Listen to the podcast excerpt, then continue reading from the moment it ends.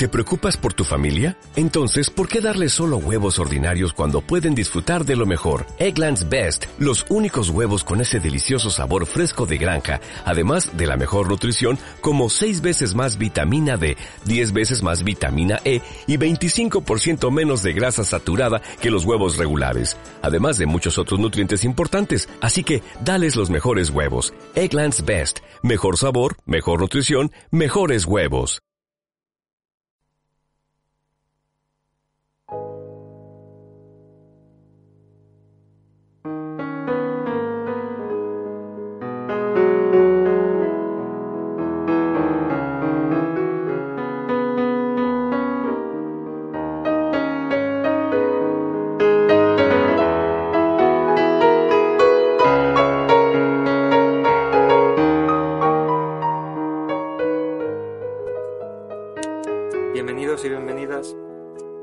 Episodio más a Nobody's Perfect. En el episodio de hoy voy a hablar un poco de los dogmas cambiantes de la Iglesia Católica concretamente. Ya sé que hay más iglesias, pero la iglesia que nos toca más de cerca quizás sea esta, al menos en mi país. Y, y ver qué, qué influencias, qué implicaciones tiene un cambio de dogmas y qué estrategia toman para, para que haya estos cambios de dogmas. Eh, porque tenemos que pensar que, aunque sea una institución religiosa, también siguen ciertas estrategias, determinadas estrategias, para realizar sus, sus bueno, sus eh, reuniones, iglesias eh, en, griego es reunión, significa reunión, y esas estrategias que desde hace tantos años y desde hace tantos siglos se han denominado estrategias de evangelización. Entonces, bueno, eh, quería hacerme eco de las últimas declaraciones del Papa, en las cuales decía que que toda persona homosexual, si, si, si quiere serlo, él no era nadie para, para decir, para juzgar a nadie. Él no es nadie, según él, para juzgar a nadie. Lo primero que quería comentar es que un papa que dice eso es sí que sí que realmente es un papa extraño porque hasta el día de hoy, hasta estos últimos años, últimos 30 años, la Iglesia y concretamente, como es obvio, el Papa, que estuviese en ese preciso momento eh, como cabeza de la Iglesia, sí que sí que se consideraba derecho canónico, etcétera, sí que sí que se consideraba mm, empoderado o con suficientes eh, argumentos o poderes o poderes divinos, ¿no? como para juzgar moralmente todo lo que tuviesen gana, juzgar moralmente. Y todavía sigue así. Entonces, un papa, lo que un papa dice, un- el juicio moral de un papa es el que es y, para todos sus creyentes, los creyentes de su iglesia y de su confesión privada, pues tendría que ser eso eh, la ley, la ley máxima. Bien, entonces quería yo eh, hacer una referencia tanto al Papa como a su nueva estrategia, que parece que va a ser ahora ya común, y va a ser eh, común, me refiero, va a ser común en todos los obispos, etcétera. Al menos eso es lo que lo que él trata de decir. La estrategia hasta hoy era eh, sentarse encima, eh, ponerse en una mesa, en un comité de bioética o lo que fuese, como poseedores de la verdad absoluta en términos de moral y de ética, de comportamiento, lo que fuese.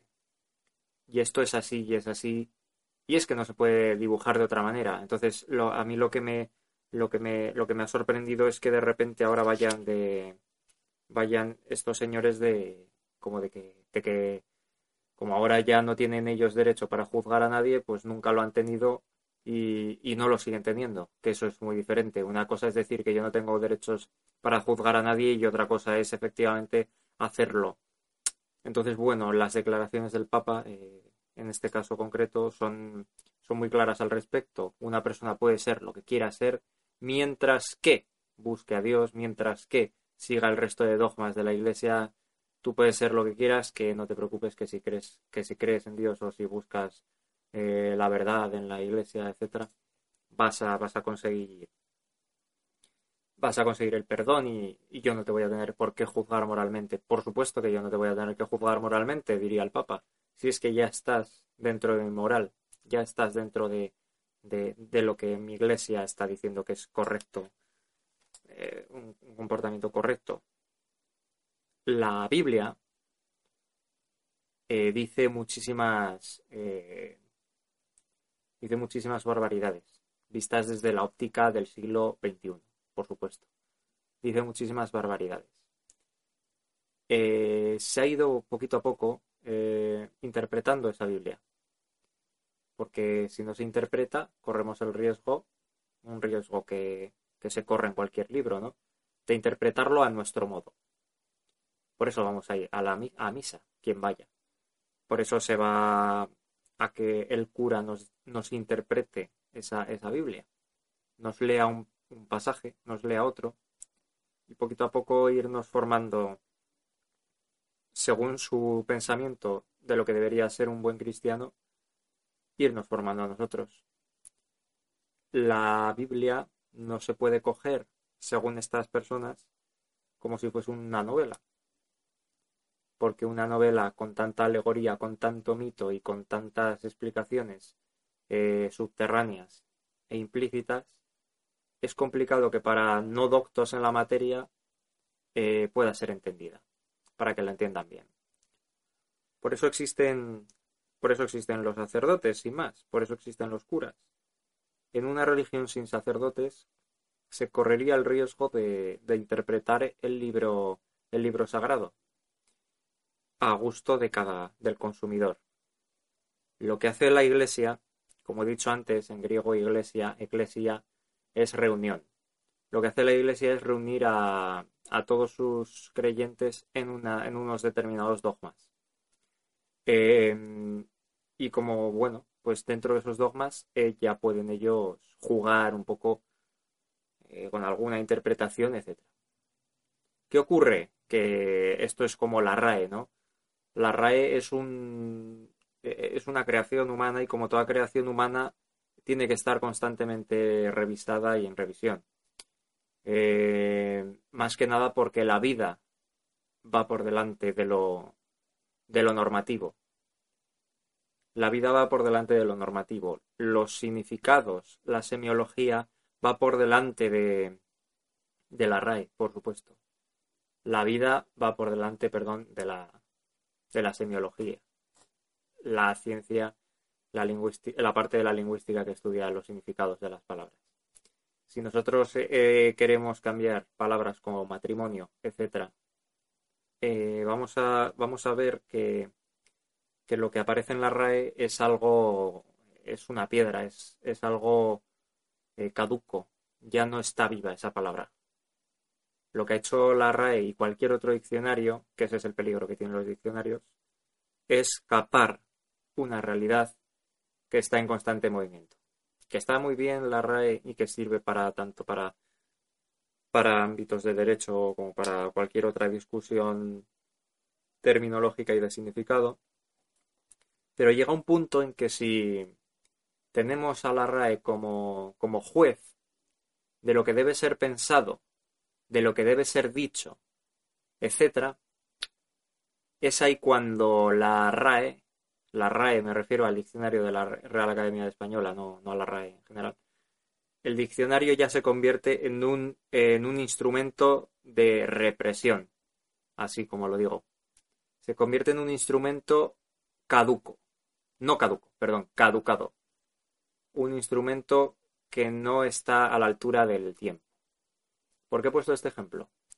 porque lo mismo ocurre con la, con la Biblia. La Biblia es un documento caducado. Caducado porque se hizo, eh, se escribió hace dos mil años.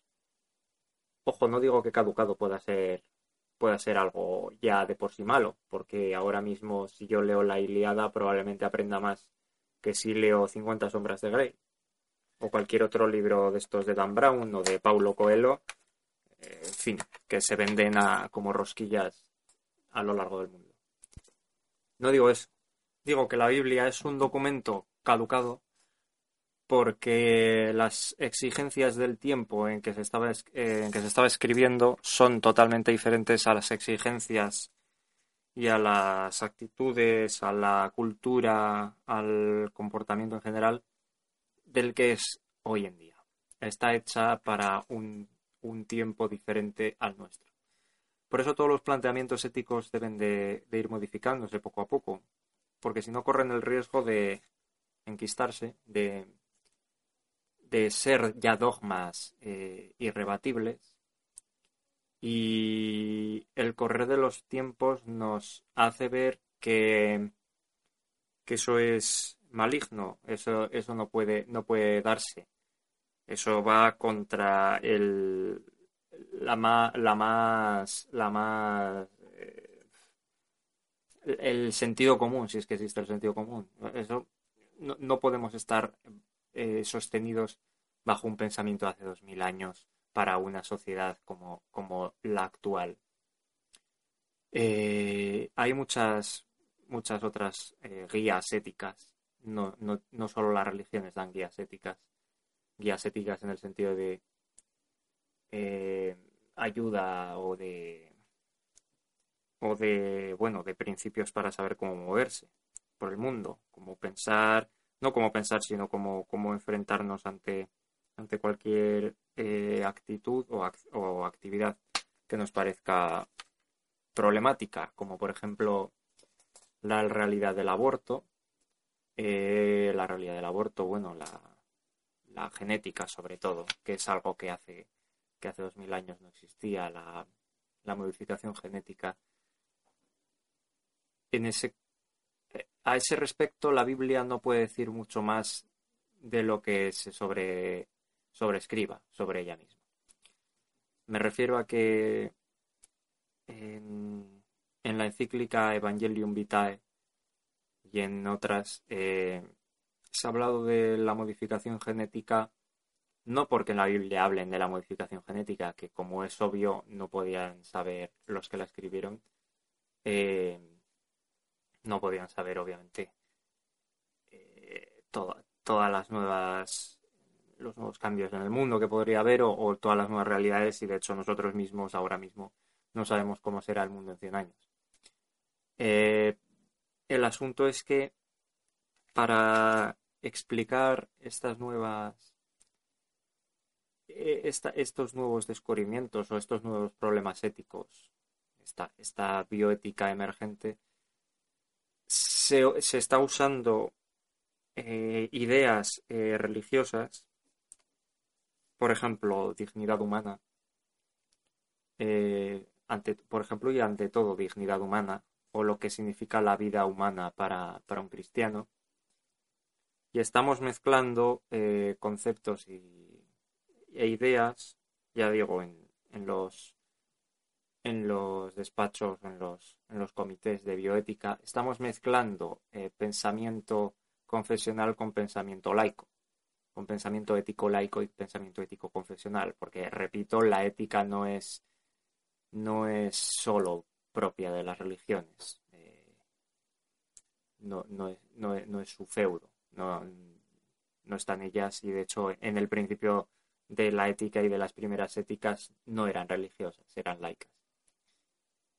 Em, bueno, yo creo que más o menos ha quedado claro eh, el, el, asunto al que, me estoy, al que estoy haciendo referencia. Lo que digo es que no, no, puede, no puede una confesión, por mucho que lo intente, estar a la altura de los tiempos eh, si es una confesión de hace dos mil años. Puede hacer, eh, puede hacer, llevar a cabo estrategias en las cuales eh, actualice sus conceptos o modifique sus opiniones sobre, sobre determinados asuntos. El, uno de los que más gracia me hicieron, me, hizo cuando me enteré, cuando me, cuando, cuando lo leí, fue que la iglesia perdonó a Galileo. O sea, realmente Galileo al principio de la historia de la iglesia hubiese sido quemado, como, como bueno, como me imagino que, que quería haber sido, que lo querían haber quemado y, y al resto de gente que pensaba que, que no había un antropocentrismo o, un cosmocentrismo, me imagino. Eh, entonces la Iglesia, por la evidencia y porque ya es una idea, pues casi casi universal, que una idea, una realidad universal que la sabe ya todo el mundo, que no es el Sol el que gira alrededor de la Tierra, sino viceversa. Eh, sabiendo eso ya todo el mundo, la Iglesia eh, no puede hacer otra cosa que, que rectificar. Y para rectificar algo así, como digo, son 300 años. Desde que se, desde que se comienza hasta que se rectifica son 300 años. E, esto es, esto es algo que nos tiene que dar una, una lección. Todo lo que hoy en día la Iglesia esté criticando o esté diciendo que no es compatible con su moral, Dentro de 300 años ya escribirán ellos y ya sobreescribirán la Biblia y la reinterpretarán. Y el Papa hará una encíclica nueva. Y ya lo sobreescribirán.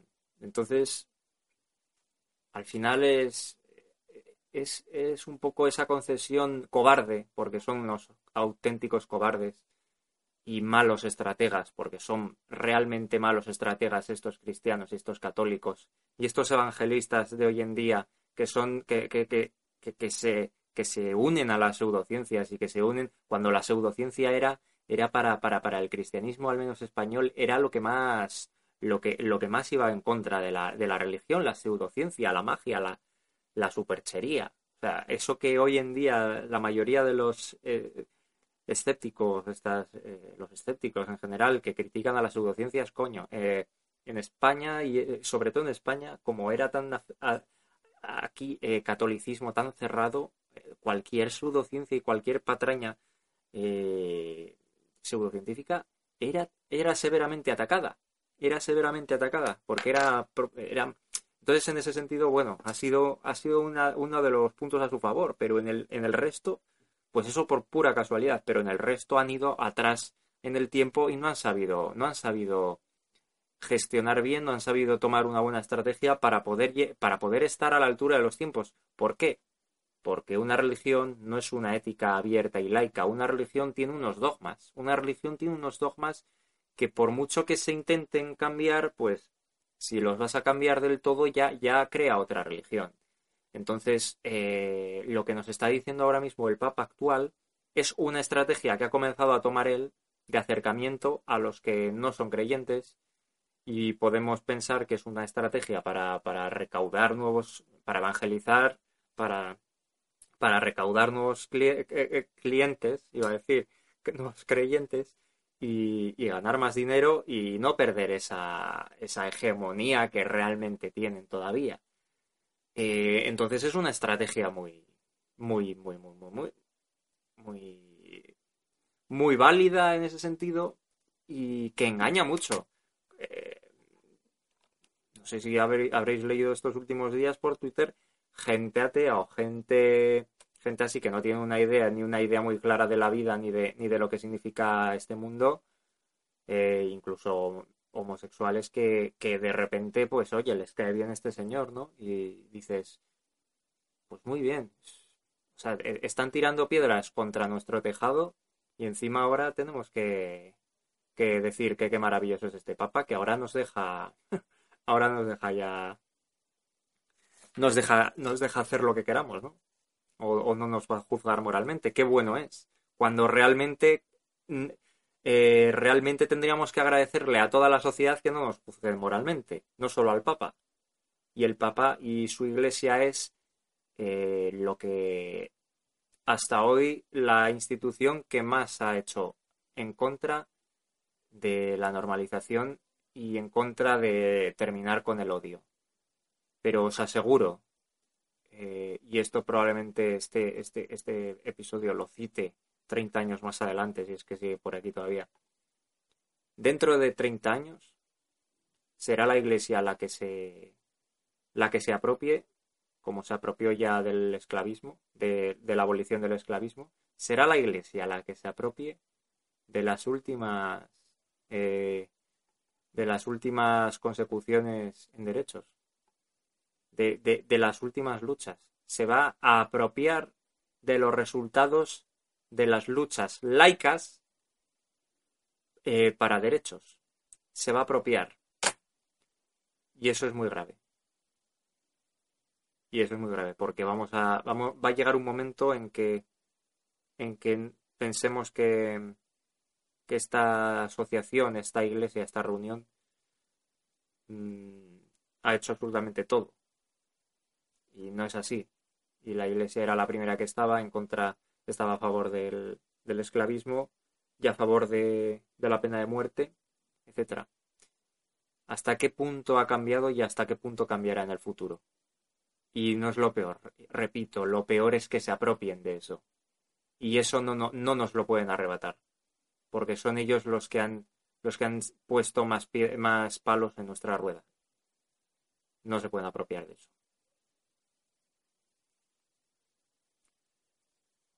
Eh, bien, eh, las implicaciones de, de que piensen así pues ya están vistas es una, es una estrategia de evangelización.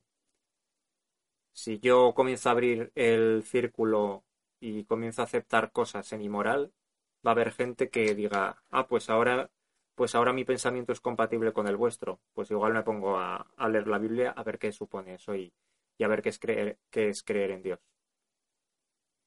O gente que lo era ya y que por sentirse, pues yo qué sé, o por cristianos que están divorciados o lo que fuese, pues ya eh, su actitud normal en la, en la sociedad en la que estamos, como es el divorcio o como es casarse 20 veces, sí que estuviese aceptada por la Iglesia como conducta no reprochable, no reprochable moralmente. Entonces, una vez nos dice la Iglesia eso, ya tenemos, como quien dice, vía libre para, para hacerlo sin problemas morales, me. Entonces, esto es un tema muy complejo, muy complejo, que corro, el riesgo tremendo de simplificarlo. Y bueno, pero más o menos sí que yo creo que haya quedado claro que hay que tener mucho cuidado con, estos pensamientos. Entonces, bueno, eh, en resumen, es un juego entre entre el mundo dogmático y el mundo laico, que no tiene por qué ser dogmático, aunque en muchas ocasiones sí lo es. El marxismo, por ejemplo, se supone que es, eh, que es una crítica constante, pero en determinadas personas parece que, la crítica no tiene que ver con ellos ni con lo que piensan. No hay una autocrítica. con esto quiero decir que, que el dogmatismo también es propio de, del pensamiento laico.